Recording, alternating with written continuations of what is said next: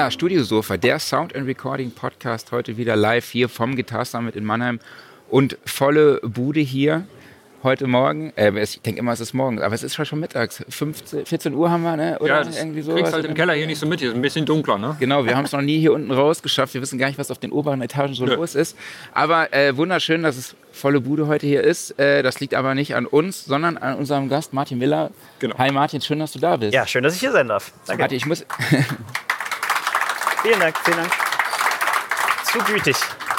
Dankeschön. Ich muss ja gestehen, dass ich so ein kleiner Fan geworden bin, als nachdem äh, der Vater meines besten Freundes mir sehr begeistert deine Videos gezeigt ah, ja. hat. Und äh, deshalb muss er mir heute auch unbedingt ein Autogramm für ihn geben. Ja, Viele liebe Grüße nach Hause. Es, äh, vielen Dank an die ganzen Väter, die unsere Videos weitertragen. das ist einfach großartig. Genau, ähm, ja, viele kennen dich wahrscheinlich aus deinem YouTube-Kanal. Du, äh, ja, ihr spielt da mit sehr, sehr geilen Musikern, muss man einfach sagen. Ähm, Songs, bekannte Songs, Cover-Songs aus unterschiedlichen Genres, aus unterschiedlichen Jahrzehnten. Ja. Und ähm, ja, du wirst uns heute ein bisschen einen Überblick geben, beziehungsweise einen Blick hinter die Kulissen mhm. der Videoproduktion, wo ich auch sehr überrascht war, als du mir im Vorgespräch gesagt hast, ja, das sieht eigentlich alles nur so professionell aus. Ja, es ist, es ist Faken auf hohem Niveau. ja, und wir sprechen natürlich auch über dein äh, Gitarrenrecording-Setup mhm. und das Mixing, was du auch übernimmst von den Songs, die auf YouTube sind und auch ja. von deinem neuen Album. Da ja. sprechen wir auch gleich nochmal drüber. Eine ganze Menge Themen, aber ich glaube, dann fangen wir erstmal ganz, ganz vorne an. Ja? Wie kam es denn überhaupt zu, zu der Idee für den YouTube-Kanal? Über, über die Idee bin ich eigentlich drüber gestolpert. Es war, es begab sich um 2016 rum, dass die Firma Meinl das Ibanez Guitar Festival ausgerichtet hat. Mhm. Äh, im Headquarter von meinen guten Städten. Und äh, da haben sie eine Band zusammengestellt. Und in der Band war unter anderem Marius Leicht, mein Keyboarder, und Felix Lehrmann an den Drums. Und so habe ich dann Felix Lehrmann, von dem ich schon viele Jahre vorher persönlicher Fan war, habe ich dann äh, in Persona kennengelernt. Und ich habe dann die Aufnahmen dieses Konzerts zugeschickt bekommen. Und dann war es so, dass die spielerisch einfach überragend waren. Es war halt leider nur ein Soundboard-Recording und es war halt nicht so geil, wie es hätte sein können. Da habe ich überlegt, lass uns das doch einfach nochmal machen. Wir nehmen uns mal ein vernünftiges Studio und machen genau das Gleiche nochmal unter perfekten klanglichen Bedingungen. Und da haben wir dann hauptsächlich meine Stücke gespielt. Das war so im Winter 2016, habe ich die ersten Videos davon hochgeladen. Das war noch in Leipzig damals im Off-the-Road-Studio.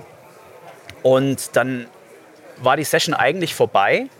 Und dann hatten wir aber noch irgendwie zwei Stunden das Studio gebucht. Da habe ich gesagt, dann lass uns doch noch irgendein Video machen. Dann machen wir, machen wir irgendwie Little Wing der Benny singt das und dann gucken wir mal und so. Und dann habe ich dieses Little Wing aus Gag hochgeladen und es ist halt explodiert auf YouTube. Und von da an war eigentlich klar, okay, dann gibt den Leuten, was sie wollen. genau. Ja. ja. sehr gut. Ja, wir haben ja schon darüber gesprochen. Du hast gesagt, ja, das sieht alles nur so aus. Mhm. Es faken auf ganz hohem Niveau. Ja. Aber vielleicht kannst du uns noch mal einen kurzen Blick hinter die Kulissen geben. Welche Technik ist da so am Start? Vor allem erstmal beim Video. Ja. Und äh, Ihr nehmt ja auch im Weltklang-Tonstudio. Im Weltklang-Tonstudio in Plauen, das ist das Studio unseres Keyboarders. Mhm. Deswegen hat er natürlich auch sein ganzes Bestiarium da rumstehen. ähm, das kann man natürlich, äh, der, der, schleppt das auch tatsächlich überall mit sich hin. Ne? Ihr könnt, könnt nach heute Abend mal einen Blick auf die Bühne werfen. Da ja. steht eine komplette Burg rum mit dem Zeug. ähm, und ja, also reden wir erstmal über die Videoseite. Mit der kenne ich mich persönlich etwas weniger aus, aber ich kann sagen, wir nehmen 90 Prozent der Winkel, die am Ende im Video landen, der Kamerawinkel, sind Canon 5Ds. Mhm. Ähm, und das ist halt so, die, die leihen wir uns so zusammen. Eine davon gehört mir, eine davon gehört ein Keyboarder, die andere gehört dem Regisseur und dann bringt halt jeder mit, was er hat. Weil es ist natürlich so, es ist halt ein absolutes Indie-Projekt, okay. ohne irgendwelches Funding. Wir haben Jetzt zum Glück irgendwie Biodynamik am Start, die uns, mhm. uns dort ordentlich mit unterstützen. Aber es war bisher absolut 100% äh, aus meiner Tasche finanziert. Und ähm, da kann ich natürlich jetzt nicht hier mit, mit wahnsinnigen Verleihen ankommen. Also es wird halt, es ist wie so ein kleines Familienbusiness, ja. wo jeder das dazu beiträgt, was er kann. Dann machen wir halt das, wie gesagt, auf, auf Basis von Canons hauptsächlich. Ähm, ich schneide das dann auch selber zusammen, spart Geld. Äh, ist ganz pragmatisch. Und ich, ich glaube auch tatsächlich, dass, dass äh, Musiker ein gutes Gespür dafür haben, Musikperformances zu schneiden. Das hat für mich viel mit Rhythmus zu tun. Also wenn man zum Beispiel mal schaut, wenn eine Sektion sehr schnell und rhythmisch ist, dann schneide ich genau auf den Beat drauf. Wenn etwas irgendwie getragener, sphärischer ist, mache ich vielleicht, arbeite ich vielleicht mit Fades und solchen Geschichten. Mir fehlt diese ganze Terminologie, was das angeht oder so, weil ich, weil ich, ich bin einfach nur ein Typ, ich habe hier noch eine, eine 2014er Version von Sony Vegas und da klicke ich das zusammen. So. krass. Also mehr, mehr ist es nicht. Ne? Ich habe wirklich keinen Plan, was ich mache. Und, aber ich habe Geduld und das hilft. Und dann, ja, und Audioseite, von der Audioseite, da nehmen wir mit einem Midas M32 auf in einen Laptop. Und das war's. Ja, krass. Mehr ist es nicht. Ja. Du hast jetzt einen Regisseur erwähnt. Wie, viel, wie sieht das Team dahinter aus? Wie viele Ja, da? das ist tatsächlich so der Hauptaufwand, würde ich sagen. Wir haben fünf bewegte Kameras und da ist unser Regisseur in der Steadicam.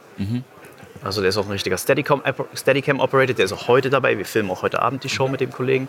Der leitet das Ganze dann. Dann haben wir noch zwei Leute an Gimbals bzw. Shoulder Rigs. Und dann haben wir noch zwei Leute an äh, beweglichen Stativen, also Kugelkopfstativen oder wie die heißen.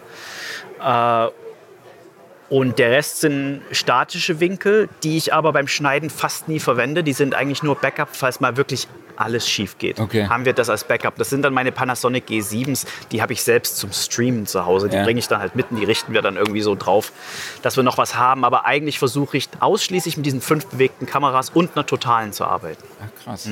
Und ihr nehmt dann auch alles live Ja. auf. Ja, ja, ja. Das Das ist, wir benutzen keinen B-Roll. Also alles, was ihr im Moment in diesen Videos seht, ist in genau in dieser zeitlichen Abfolge geschehen. Natürlich äh, mixe ich das Ganze in der Post-Production.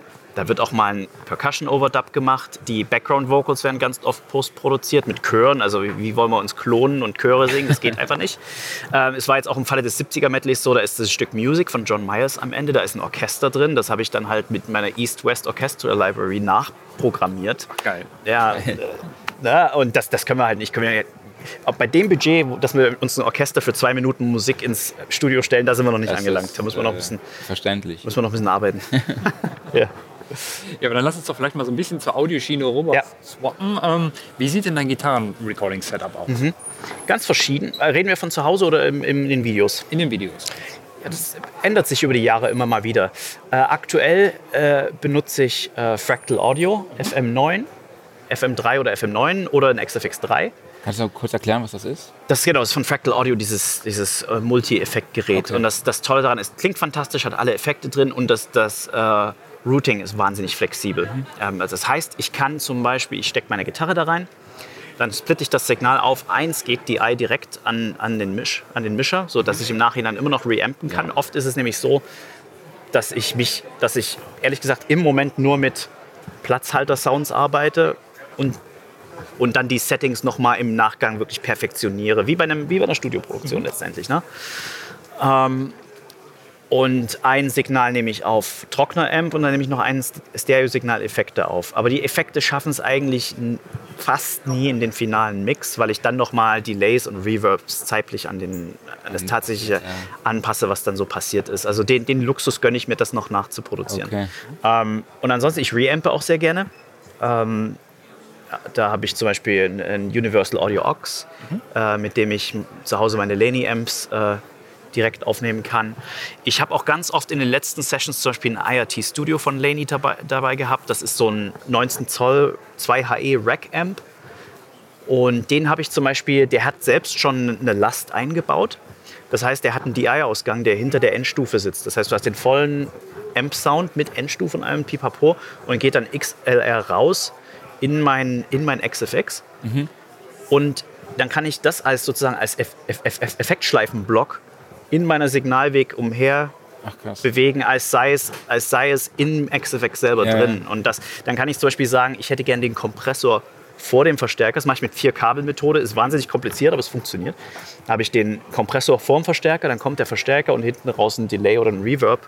Und ja, also dann arbeite ich sozusagen mit einem Hybrid-Setup, wo ich Amp Ja. und, Ja.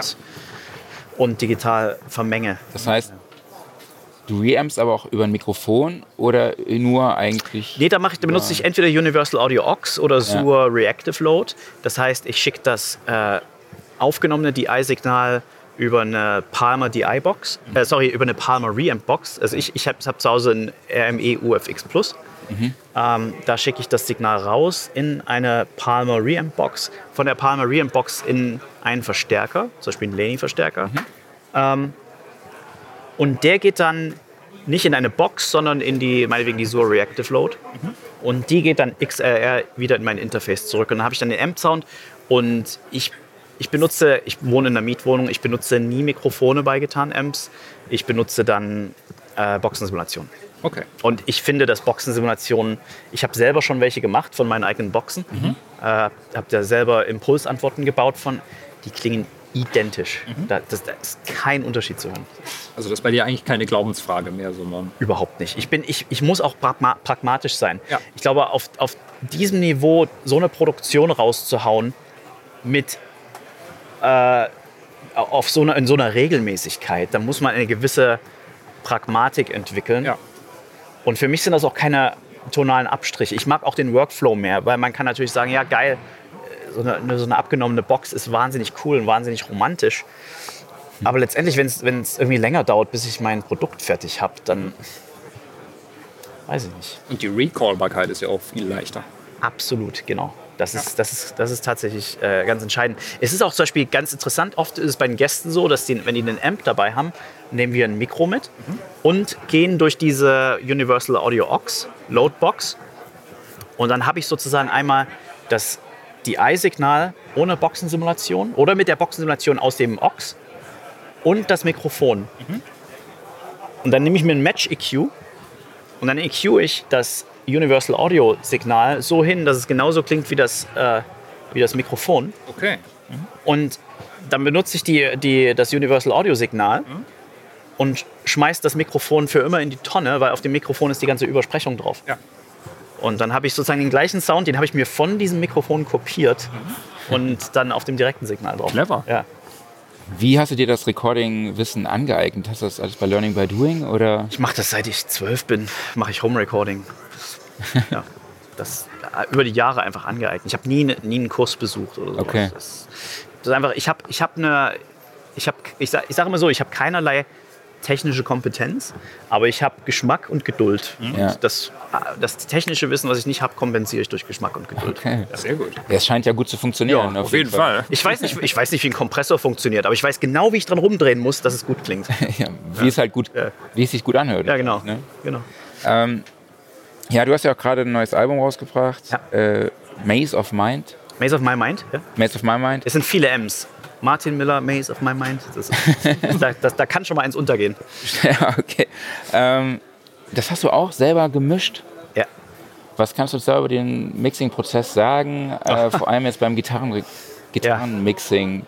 Das ist ähm, bei meiner eigenen Musik, äh, bei, also bei der Sessionband bin ich sehr pragmatisch. Da klatsche ich das Zeug in ein Template, mache ein paar Änderungen und dann Ja. ist das Ding durch. Ne?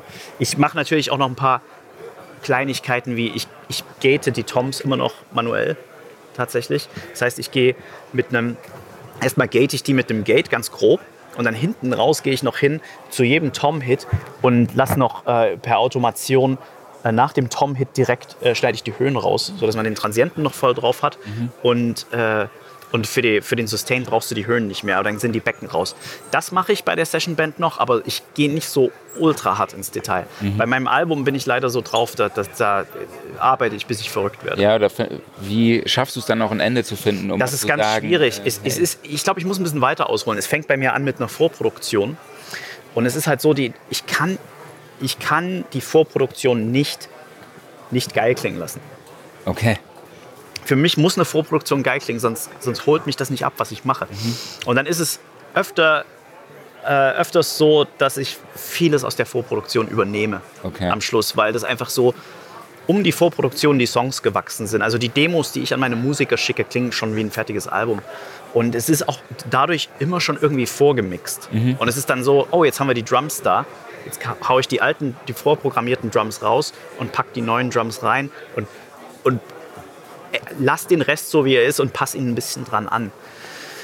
Aber das ist so, so ein Prozess, in dem der Mix die ganze Zeit steht und ich dann sozusagen einen Block rausziehe und einen neuen Block reinstecke, so Lego-technisch. Äh, Und das, das, das dauert sehr, sehr lange aufgrund meines Perfektionismus. Ja. Okay.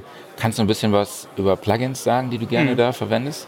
Äh, Ich habe ich hab sämtliche Plugins, von denen ihr je gehört habt, ich habe sie auf meinem Rechner.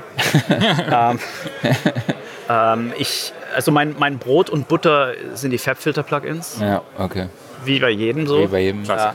Ich benutze tatsächlich, ich muss gestehen, mein absolut liebster Hall aller Zeiten ist der Sonitus-Hall von der ersten Version von Cakewalk von, wann war das, 2003 oder sowas? Lange her. Das ist auf jeden Fall ein Weilchen her. Also das ist noch richtig lange her. Ich hab, und den benutze ich. Das ist ein DirectX-Plugin. Und ich benutze Reaper und Reaper kann auch DirectX-Plugins. ich wollte schon gerade fragen, wie kannst du das überhaupt noch? Und das, und das funktioniert. Ich benutze immer noch diesen, diesen verdammten Sonitus-Hall von Anfang 2000. Und das ist der geilste Hall. Ich habe kein Plugin bisher gefunden, was diesen Sound macht. Es ist, es ist zum Verrücktwerden. ähm, den benutze ich die ganze Zeit. Ich benutze auch den Sonitus-Kompressor.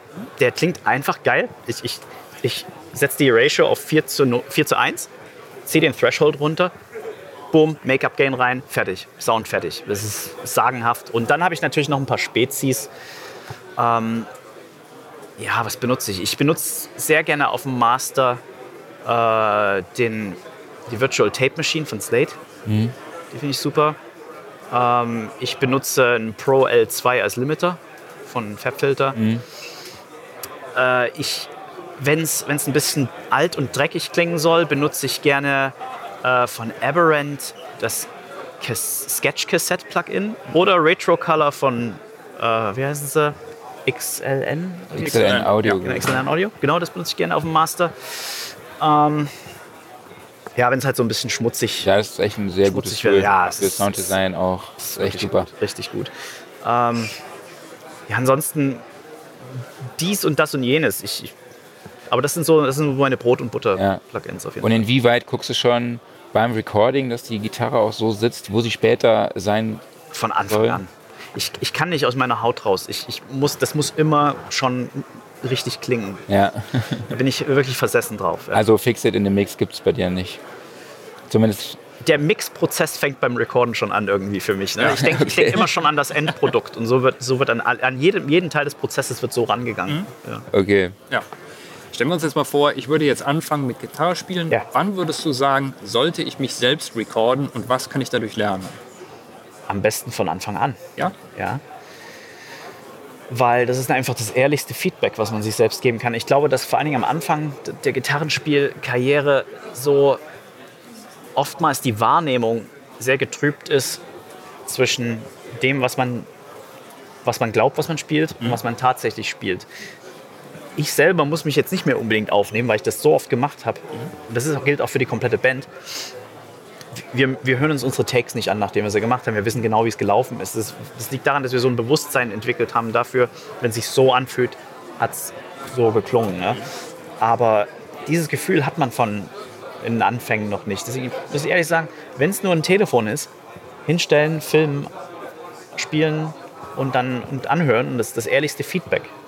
Man kann einen das nicht gerade am Anfang sehr verunsichern auch. Du halt denkst, so, ah, ist eigentlich alles gar nicht so geil. Ja, das, das, das, das, das, Kann wehtun. Ja. Ja, das ist bis heute so. Also da, da ändert sich nichts dran. An meiner, ich dachte immer, äh, wenn ich das und das spielen kann, dann reicht mir das, dann ist das Ja. genug. Aber es ist, das, so funktioniert die menschliche Psyche nicht. Ich, ich, ich jage immer noch genau die, das gleich, die gleiche Karotte vorm Gesicht wie vor 20 Jahren. Ist ja auch immer so, sobald der Record-Button leuchtet, ne, kriegt, werden die Finger irgendwie weich. Ja, schon, ich glaube, ich glaub, dass, das ein, dass das ein Gerücht ist. Ich glaube einfach nur, dass man nicht das Bewusstsein hat, äh, wie Ja. man spielt, wenn man nicht aufnimmt. Ja. Weil man, man verzeiht sich aber zu viel. So denkt so, ja, ach ja, klar, hm, ja, logisch, ja, mache ich nächstes Mal besser, kein Problem. Wenn der, Aufnahme, wenn der Aufnahmeknopf leuchtet, dann weiß man einfach, oh, das ist jetzt, das ist jetzt erstmal so auf Tape. Jetzt muss man liefern, ne? Jetzt muss man liefern. Performen. Aber, aber ich glaube einfach nur, dass, dass das Bewusstsein ändert. Ich glaube, man spielt genau gleich. Okay. Ähm, ich würde noch ganz gerne mal in die Recording-Session reingehen zu deinem Al Album. Ja. Wie stellst du da die Musiker zum Beispiel zusammen? Sind das auch äh, die aus der Martin Miller Session Band? Äh, das ist in dem, im Falle des letzten Albums die Martin Miller Session Band, aber mit Sebastian Lanzer an Drums. Von Okay. Obscura und Obsidious, Panzerballett und so weiter. Okay. Und das liegt einfach daran, dass, dass ich für das Album ein bisschen mehr Metal Edge, Ah, okay. Edge bei den Drums haben wollte. Genau. Okay. Und war das dann alles auch im Overdub-Verfahren? Das heißt, Ja. oder habt ihr live eingespielt? Nein, Nein, das, das ist einfach budgetmäßig nicht drin, weil diese Songs tatsächlich über Jahre entstehen und immer wie. Ich, ich bin leider nicht in der Position, dass ich sagen kann, ich nehme jetzt sechs Monate Zeit und mache ein Album. Für mich ist ein Album ein Luxus, den ich mir rausnehmen kann, wenn ich mal nichts anderes zu tun habe. Ja. Und deswegen ist das halt ein Prozess, der über Jahre sich zieht. Okay, verstehe. Ja. Sollen wir mal. Sollen wir mal Fragen. gucken, wer von euch denn Fragen an Martin hat? Gibt es Fragen aus dem Gibt's Publikum? Nee? Wie sie alle hier schreien. Ich wollte doch wieder beim Mikro rumkommen. Keiner. Ja gut. Okay, dann, dann Aber- habe ich noch eine Frage. Ähm, kannst du sagen, was dir mehr Spaß macht? Die eigene Musik oder die Coversongs? Für mich, äh, die Coversongs fühlen sich an wie eigene Musik, weil es, weil es mein Projekt ist.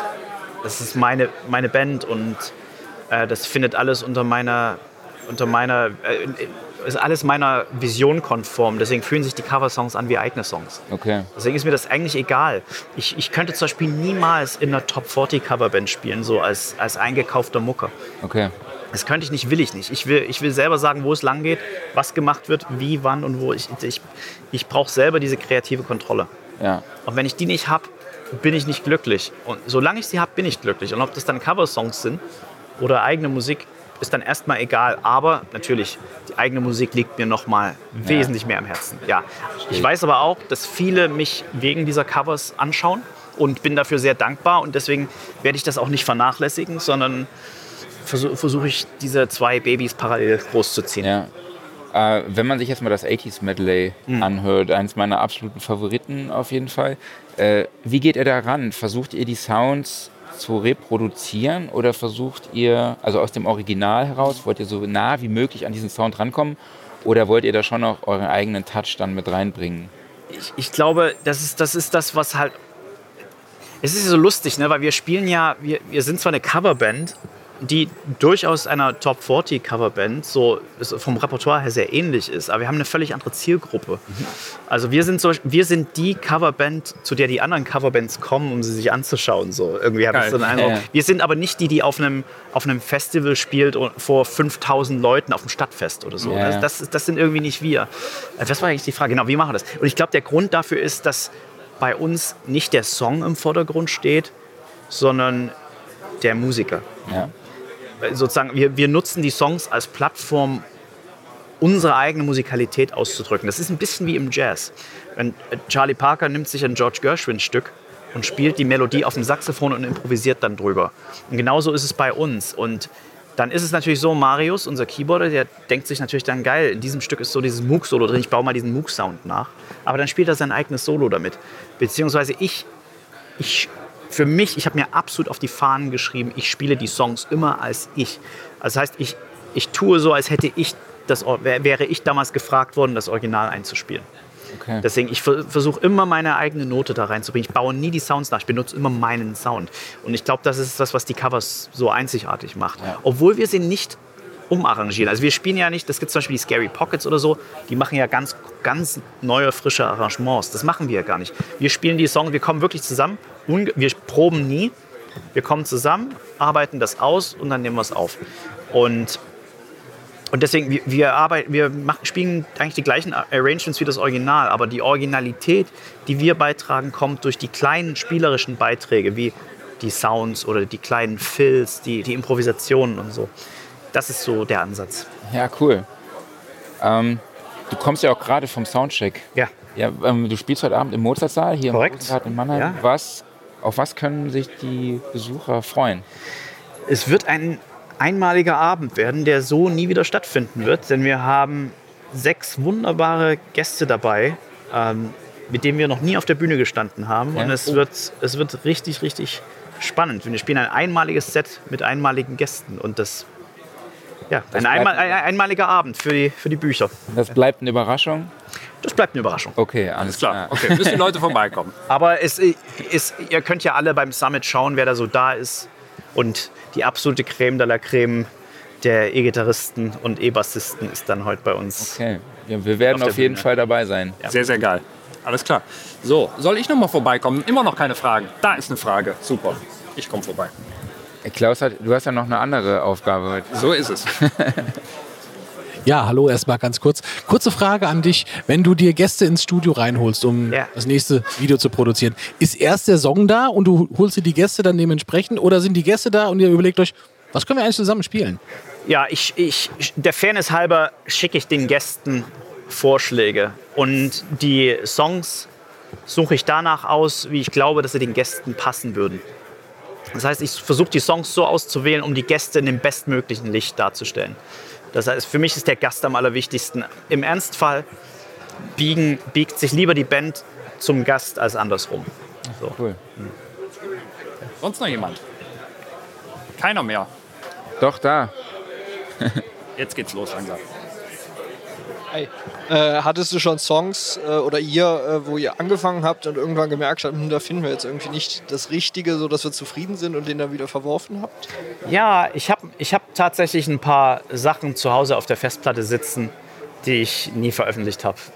Wo ich mir einfach dachte, ist nicht auf dem Niveau, was, was ich gern möchte. Meistens liegt es an mir. Ja, hallo Martin. Hi. Ich, äh, nimmst du privat auch schon mal die Akustikgitarre in der Hand oder ist dafür gar keine Zeit mehr? Ich nehme privat generell die Gitarre wenig in die Hand, wenn ich ehrlich bin. ähm, äh, weder Akustik noch Elektrik, weil in der Regel ist, wenn ich spiele, dann ist das, hat das einen beruflichen Hintergrund. Und wenn ich mal nichts zu tun habe, dann nehme ich eher den PS5-Controller in die Hand. Aber äh, Akustikgitarre in den letzten Jahren eher sehr wenig, tatsächlich. Ja. Ja, hi. Hi. Ähm, also ich habe so den Eindruck, dass deine Kernkompetenz ja immer noch irgendwie das Gitarrespielen Ja. an sich ist. Und wie stehst du so zu der Aussage, wenn ich jetzt mal sage, hey, ist denn deine Zeit irgendwie eigentlich nicht zu schade, dass du dich mit irgendwelchen äh, Reverb-Tweaking oder Kompressorsachen beschäftigst oder irgendwelchen Gating? Äh, könntest du nicht sagen, hey, das macht besser jemand anders äh, und ich konzentriere mich wirklich auf meinen, auf meinen Fokus äh, Gitarre spielen? Und meine zweite Frage wäre, was mich auch noch interessieren würde, wie stehst du zu diesem ganzen Thema AI und Zukunft der, der Musikproduktion? Oh, wow, die zweite Frage ist ein Killer. Okay, also erstens mal, äh, für mich ist es genauso wichtig, dass die Hallfahne stimmt, wie dass die Note, die ich spiele, stimmt. Das ist für mich eine Suppe. Ja, meine Kernkompetenz ist absolut Gitarre. Das war mein erstes Instrument. Das ist auch immer noch mein wichtigstes Instrument. Aber letztendlich bin ich viel gesamtheitlich produktfokussierter.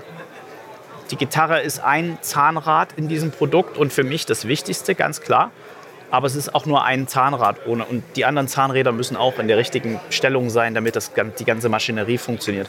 Deswegen ehrlich gesagt, ich, ich, ob, ich, ob ich singe, produziere, mixe, Gitarre spiele, ist, ist mir alles gleich. Ich, ich habe gar nicht das Gefühl, dass das verschiedene Dinge sind, ehrlich gesagt, sondern ich arbeite einfach nur auf ein Endprodukt zu und da tue ich, was getan werden muss, um das zu erreichen. Und ich finde auch, ehrlich gesagt, wenn ich jetzt 1000, St- ich müsste jetzt 2000 Stunden Gitarre üben, um einen ernsthaften Fortschritt vernehmen zu können. Ich habe jetzt schon so lange gespielt, ne? also um, um wirklich echten Fortschritt auf dem Instrument zu machen, müsste ich locker 2000 Stunden investieren.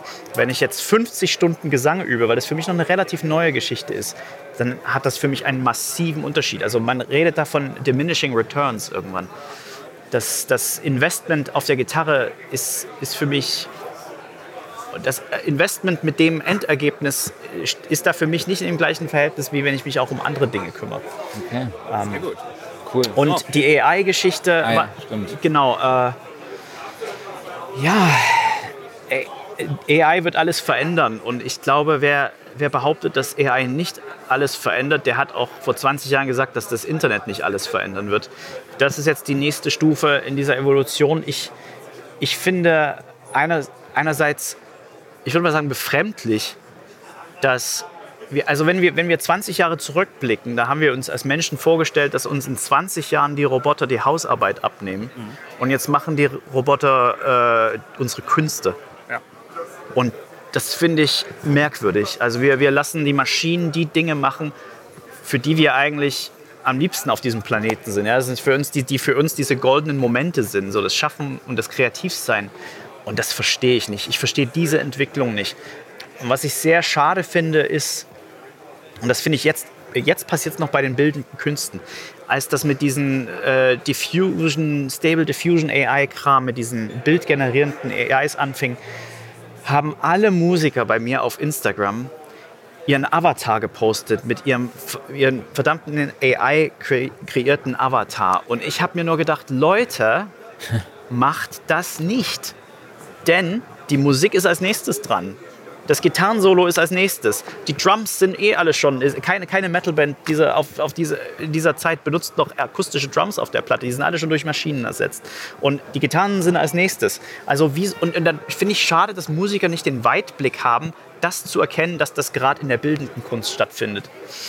Und das zeigt mir, dass es den Leuten egal ist im Großen und Ganzen. As long as the job gets done, ist es egal, weil schon die Musiker sich nicht scheren, wenn es die bildenden Künstler trifft. Und es wird das allgemeine Publikum nicht scheren, wenn es die Musiker trifft. Und Billy Corgan hat in diesem Interview mit Rick Beato gesagt, dass dieser Moment kommen wird, an den irgendein gut aussehender potenzieller Popstar eine AI promptet, ihn einen Song zu schreiben.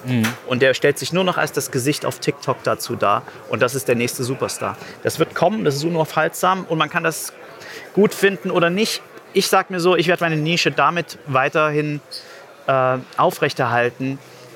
Ich, ich bin sozusagen der Organic Farmer der Musikindustrie. Also ich bin, meine Musik gibt es nicht im Supermarkt, aber für die Leute, die besonders, hoch, besonders hochqualitatives Fleisch essen wollen und da zum lokalen Bauern fahren, da, da, so wer, wer besonders auf die organische, organisch gemachte, 100% handgemachte Musik äh, steht, der kann dann bei mir kann er bei mir anklopfen. Okay.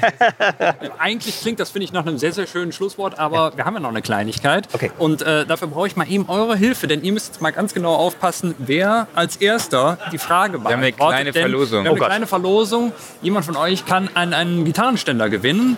Ähm, ihr müsst nur mal ganz schnell sagen, nennt mal einen bekannten deutschen Gitarrenständerhersteller. Ja, wer war das jetzt? Einer Ich glaube er, oder? Er? Wo? Wer, wer ist er? Du? Ich glaube, steht der Erste, aber ich nehme es gerne an. Alles klar, gut. Vielleicht weil der lauteste. Du hast einen Ständer von K&M gewonnen. Haben wir den gerade griffbereit? Ne, Kannst du gleich bei uns abholen. Alles klar. Super. Herzlichen Okay. Glückwunsch. Ähm, ja, Martin, dann vielen, vielen lieben Dank, dass du dir die Zeit für uns Dankeschön. genommen hast. Und äh, euch würde ich natürlich allen empfehlen, heute Abend zur Session zu gehen. Bitte. Äh, 21 Uhr, glaube ich, oder? Äh, 21.15 Uhr. Wir fangen 21:15 vielleicht, wenn, wenn wir das Changeover schneller hinkriegen, fangen wir früher an. Also kommt ein bisschen früher. Alles klar. Dann euch allen vielen lieben Dank fürs Zuhören und Zuschauen, ja? Vielen, vielen Dank. Schön, dass ihr da wart. Dankeschön. Danke.